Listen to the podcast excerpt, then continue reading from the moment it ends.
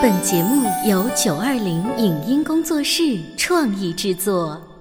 《潮爸辣妈》节目版权归合肥市广播电视台所有，任何未经允许的传播行为均属违规。欢迎与九二零影音工作室沟通合作事宜，电话零五五幺六三五零九三五六。走在大街上，我希望听见别人叫我小姐姐、小姐姐、小姐姐，而不是哦阿姨。但我最爱的称呼是妈妈。走在大街上，我希望听见别人叫我欧巴，而不是大叔、大叔。但我最喜欢的称呼是爸爸。我是辣妈，不是老干妈。我是潮爸，不是太阳能浴霸。八零后时尚育儿广播脱口秀，潮爸辣妈。本节目嘉宾观点不代表本台立场，特此声明。相信每个潮爸辣妈在学生时代都有一门惧怕的学科，而数学可能会占大多数。多年后，当我们的孩子面对数学这门烧脑的学科时，我们该如何辅导呢？为什么一百分的满分作业根本起不到作业应该有的效果？家长在陪孩子写作业的时候，如何起到良好高效的监管作用？为什么家长自认为的陪伴，在孩子看来只是一个管家婆？对于数学已经脱节的孩子，我们还有必要补缺补差吗？欢迎收听八零九零后时尚育儿广播脱口秀《潮爸辣妈》。本期话题：数学考十分还有救吗？欢迎收听八零九零后时尚育儿广播脱口秀《潮爸辣妈》。各位好，我是灵儿。今天直播间为大家请到了一位数学教育界的大咖——彭老师思维课堂的彭老师，欢迎你。大家好，您好。彭老师，我看您平时发朋友圈啊，除了会秀一些你的学生他们写那个数学作业，比如说特别标准的一些审题方法、解题的一些样板之外，你还会把家长的名字抹掉，发一些朋友圈来吐槽。比如前一段时间，我就看到有一个家长，是不是向您呃诉说孩子数学情况，你直接哦就回绝别人说不好意思，我帮不了你。为什么你不给他多一点建议，或者说甚至把他拉到你的这个课堂里面来教一教呢？呃，其实那个家长应该算是我最近认识的一个朋友。嗯。嗯，他孩子今年初一了，然后他告诉我说，他孩子今年初一考试的时候刚刚考了这个十分数学，所以，呃，我想他经过了这个小学的六年啊，到现在考十分的话，我真的没有办法帮他。嗯，因为。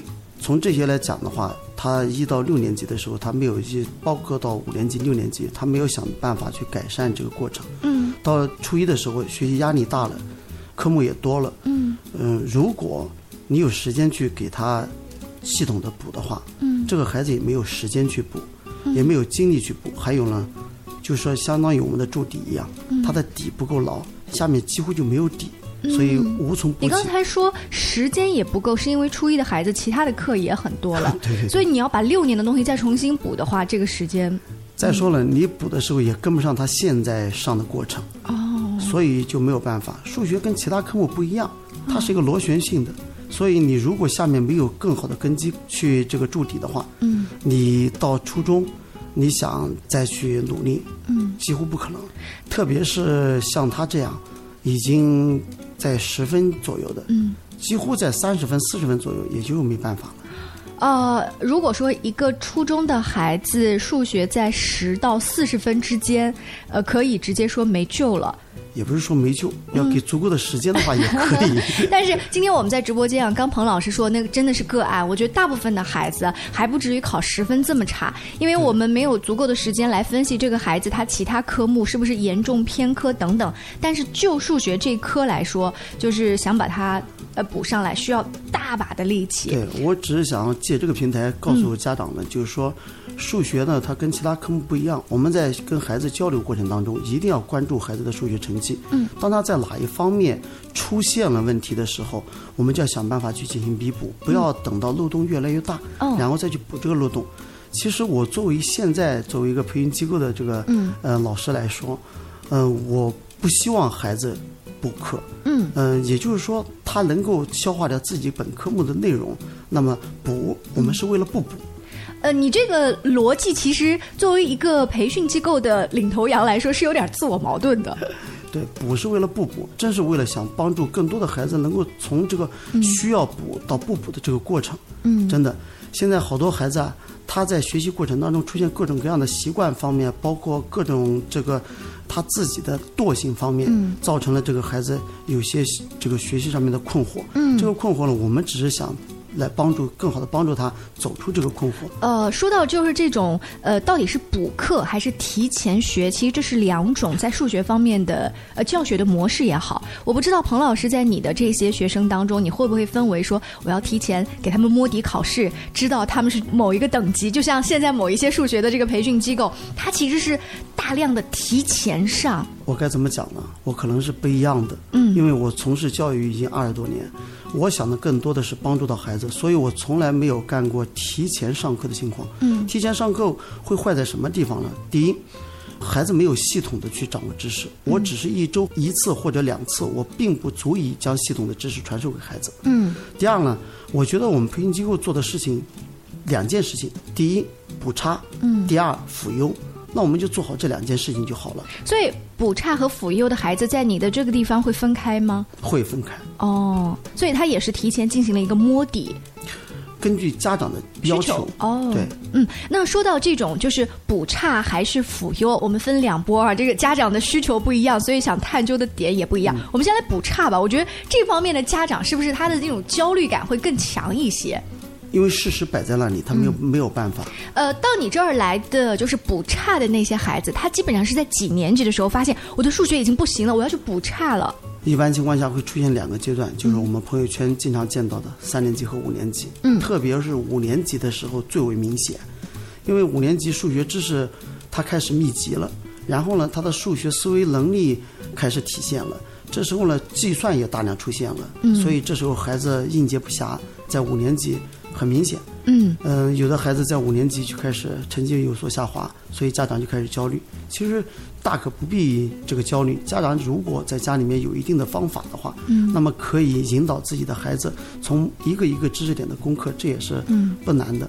彭老师刚才提到三年级跟五年级，如果有心的家长，他可不可以从二年级和四年级的时候，比如说格外的重视一下这个事儿哈？对，其实它就是一个系统。我说过，嗯我说你从一年级开始就要教会孩子学习正确的数学。你比如说，在一年级，他知识相对简单，嗯你这时候怎么办呢？培养孩子的语言表达能力。他怎么去表达十十三减九嗯等于四？为什么等于四？让孩子对照着我们课本上面的三幅图，嗯去把缘由说清楚，包括十三减九、十四减十、十五减十，呃，十五减十一。你就问他，他发现了什么？从这时候开始，慢慢培养孩子的这个数学语言和数学逻辑能力。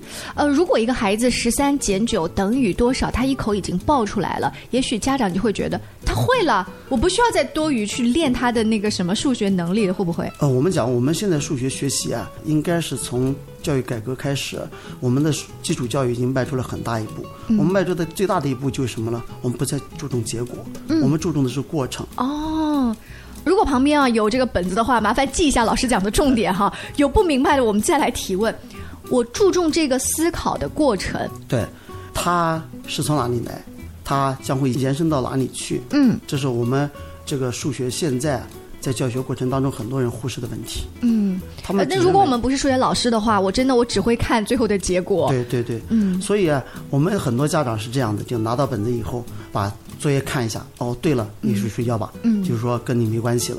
其实更多的过程当中，应该关注孩子的解题过程，然后呢，他的这个想法，比如说你抽到一道题，问他，哎，你是怎么想的？嗯，这样的话更能够，呃，去了解孩子对于数学的把控情况。嗯，呃，说到这个数学整个思考的过程，我发现，在小学阶段，大部分的家长会比较关注语文的那个思考跟锻炼的过程，因为语文嘛，毕竟是我们常年自己讲的话，我知道我要给他呃作文去摘录一些好词好句，是不是？怎么去帮他？但是数学，就像彭老师说，我没有这个经验的话，我只看过程。如果小朋友哎最近又都是一百分加五角星。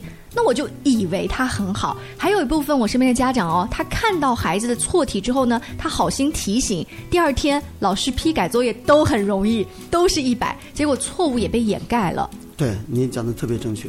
其实作业是做什么用的呢？作业是为了检查两个方面，第一呢，检查孩子的掌握情况；第二呢，是检查着我们老师的教学情况。嗯，如果每次作业我们家长都给指出全对的话，那这一个班作业都全对的话，嗯，这就失真了，这就做不到作业应有的作用。嗯，我老师沾沾自喜，哎，我教的挺好的，我们班都但考试都露馅儿了。对，嗯，然后呢，孩子也觉得挺好的，你知道吗？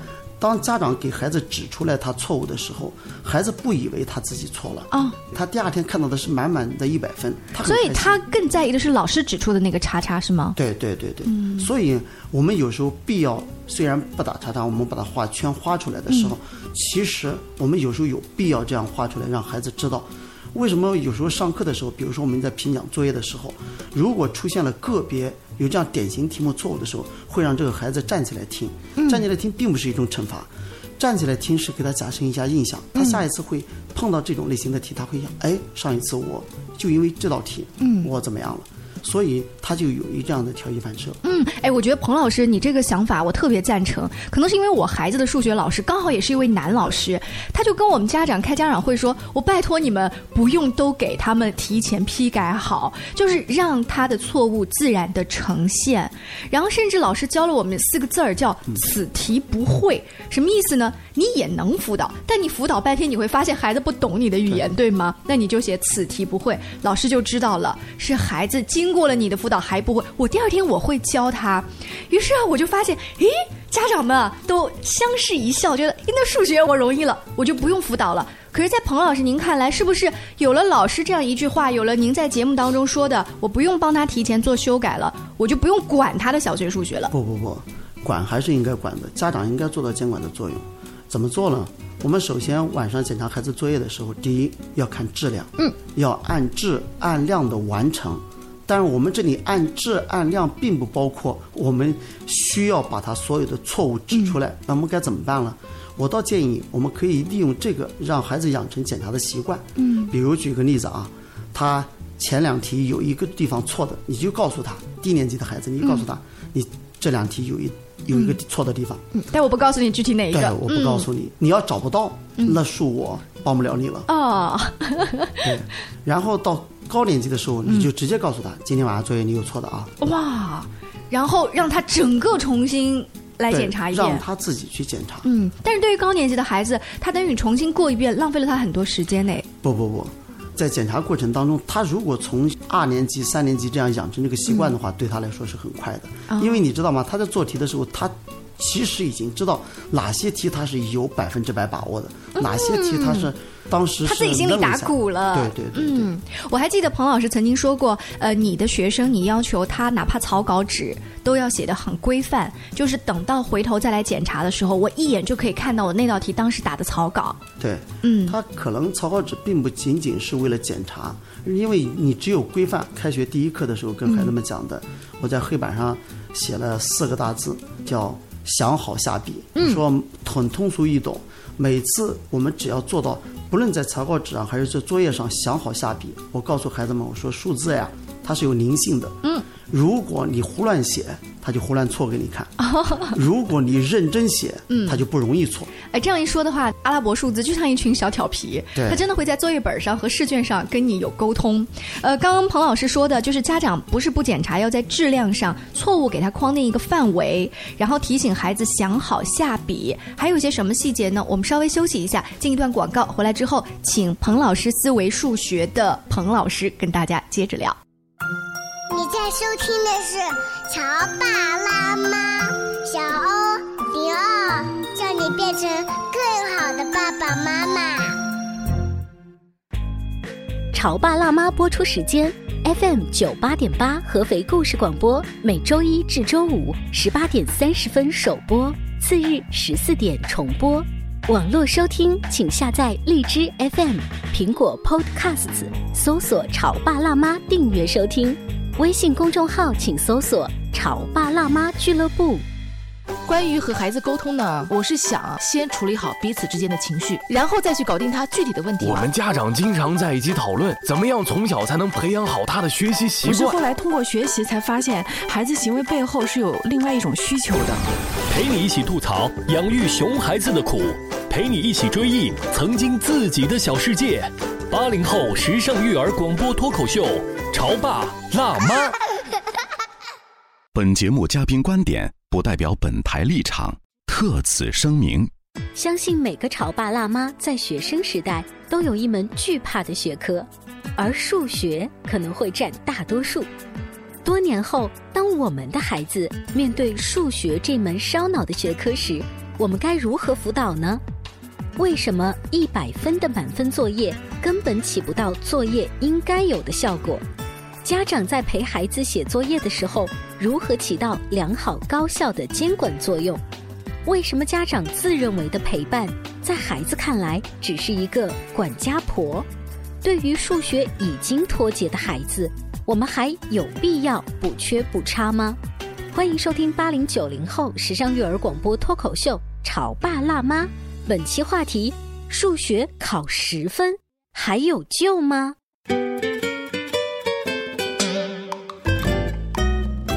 广告之后，欢迎您继续锁定《潮爸辣妈》。今天灵儿呢，请来了彭老师思维课堂的彭老师。上半段的时候，他提到了身边其实是朋友的小孩儿，按道理来说应该是要豁出去帮忙的，但是呢，十分的孩子实在是帮不了。所以这个妈妈现在有跟你说，那那怎么办？你都帮不了。我建议他嗯，这个也不是考大学是唯一的出路嘛。嗯建议他就是从现在开始，嗯、学一些艺术类啊，哦或者其他的，然后数学呢，尽可能的，这个这样的话减轻其他科目的压力，嗯这样尽可能的去补一补，走其他道路，对不对？呃，所以就是这个例子可以看出来，彭老师是非常实在的，就不会说我为了要诓你的学费，你来吧，你来吧，我不停的给你上课，就是大家都受罪。那那样的例子毕竟是少数，大多数的孩子他还是有一个补缺补差的空间，可以提升一下。呃，彭老师也说了，如果你的孩子是低年级的话，我们不是不检查他的作业，而是怎么样巧妙的帮助他。上半段彭老师提到了一个，如果是一二年级，你大概给他圈出一个范围，然后让他再来自己去找；如果是高年级，直接告诉他这一篇儿肯定有错。但是彭老师，我这儿打个小括号，高年级的家长检查不出来，是不是？是的，是的。现在我们讲，有些家长他检查出来好心，他就嗯包包括后面一些这个提升一点的题他不会做，嗯然后怎么办呢？就用方程代入，啊代完以后再推出来，推出来以后我们改作业的时候看到都搞笑，啊 就是完全不按套路出来。所以有一些段子说，为什么小孩小的时候你在旁边啊，气得心脏都抖？那时候你懂，等到你高中的时候，你试试看，你完全不懂，像看天书一样哈。再来呢，就是想好下笔这件事儿，你是一直提醒你的学生的。对，在期末考试的时候，我说你们每个人自己带张 A4 纸回来以后啊，把它交给我，我看你们是不是在草稿纸上想好下笔了。嗯，所以想好下笔是在草稿纸上和试卷以及作业本上都是有这个体现的。对他只要拿到笔，他就有这个意识就好了。嗯，好，呃，我们家长还能在哪些方面要督促孩子？嗯，我觉得最重要的就是真正的陪伴。嗯，很多家长啊，他自自认为是在陪伴了，怎么陪伴呢？就是风里来雨里去，到处送孩子补习啊。然后呢，还有就是做作业的时候，你快点写啊！做作业的时候，你看你错的这么多，你看这道题又错了，就这样一直这样斥责声不断。嗯也就从头到尾没有见过他喜颜悦色的样子。嗯所以家长在整个过程当中，他是一种管家婆的形式。啊，所以孩子跟他就建立不了一种关系。嗯呃，我有一个家长也是现在好朋友。嗯一般孩子的作业呢是归妈妈管，嗯，结果呢，妈妈在女儿的心目当中已经一落千丈了。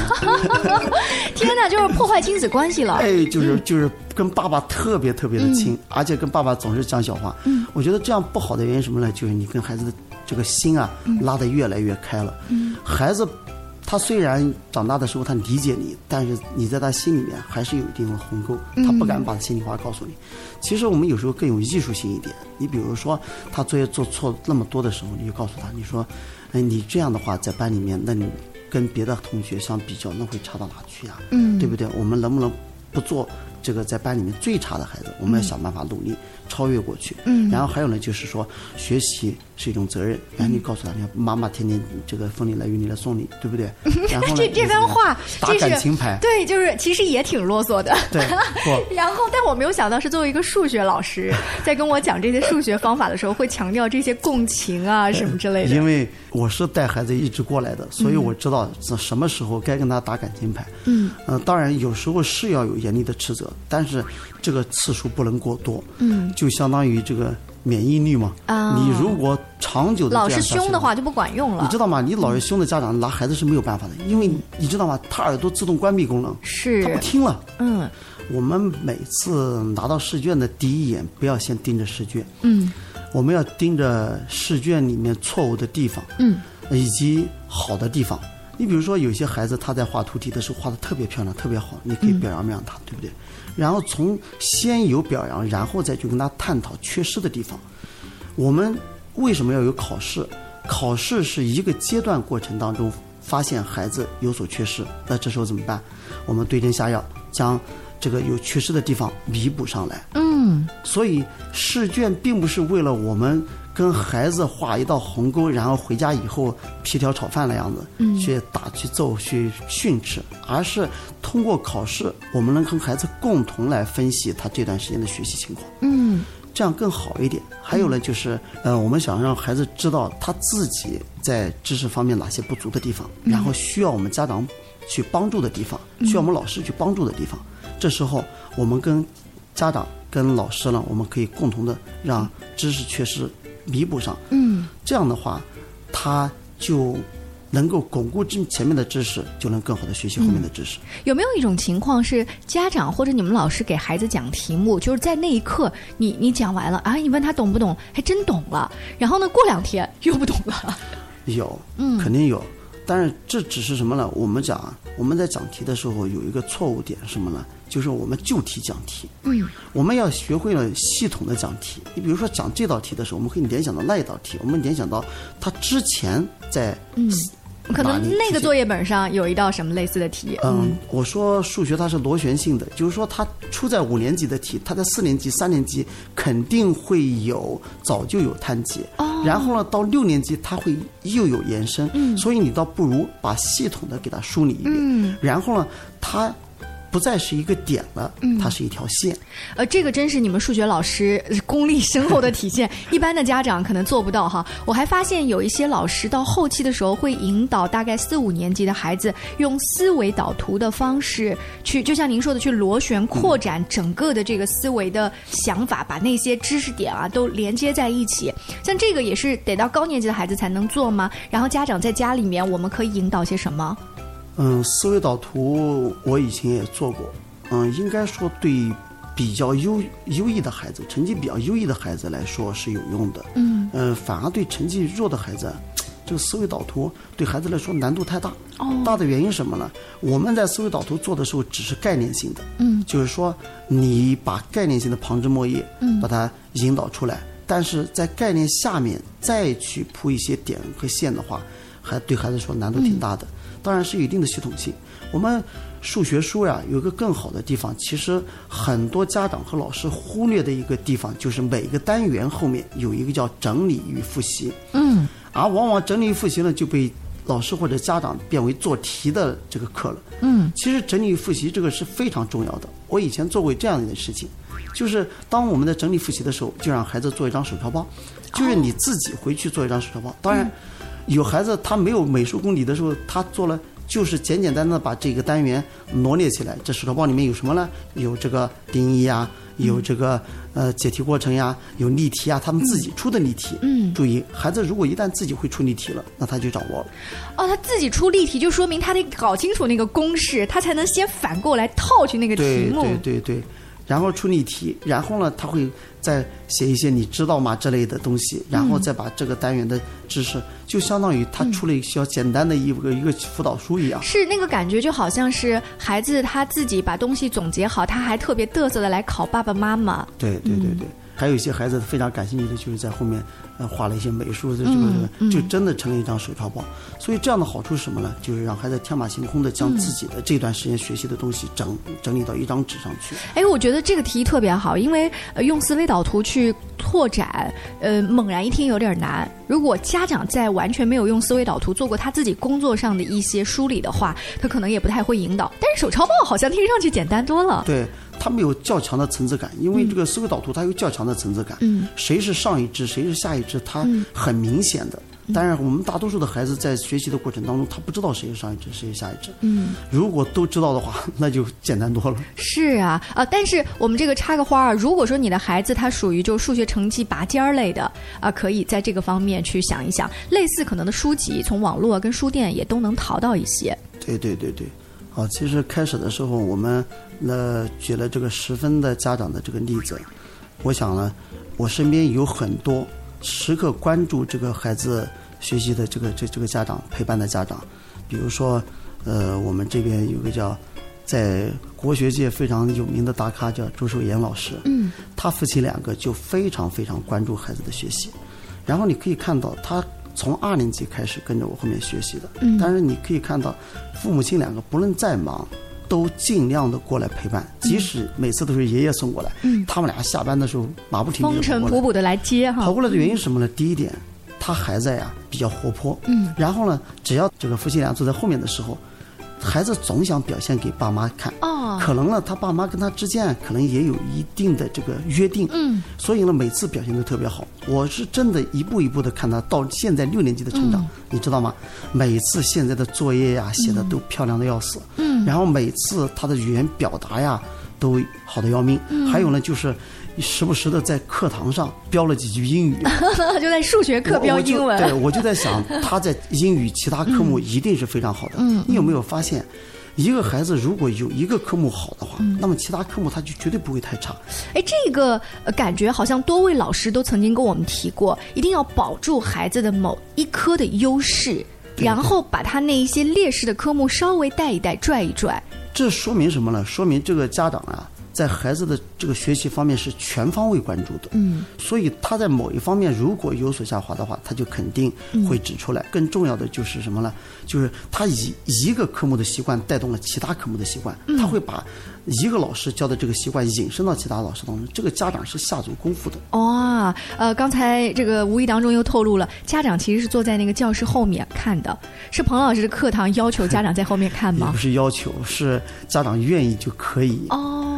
嗯，我觉得这样家长更能够看到孩子的上课状态。嗯，还有呢，就是我觉得我们家长呀，不要太心过着急。当孩子出现错误的时候，嗯，一定要和颜悦色的跟孩子一起探讨问题出在什么地方。嗯，然后啊，用好的习惯慢慢慢慢一点的去引导他。嗯，十个手指头伸伸出来都有长短，怎么办？我们孩子如果慢，那么我们就慢着来；嗯如果快，我们就快着来。嗯，不要心急于躁，不要跟孩子。比孩子，嗯，不要说别人家的孩子，要这个因地制宜、因材施教。特别呢是呃，不要只看分数。我们再来回顾一下彭老师今天讲的那些重点，你还记得吗？想好了下笔，真正用心的陪伴，表扬好的地方，对不对？错误的题目只是错表面吗？有没有一些内在的知识点没有搞清楚？等等。非常感谢彭老师做客我们的直播间，关于小朋友的这个数学学习，还有一些什么样的经验？以后我们。多多请他来哦，下期见，拜拜。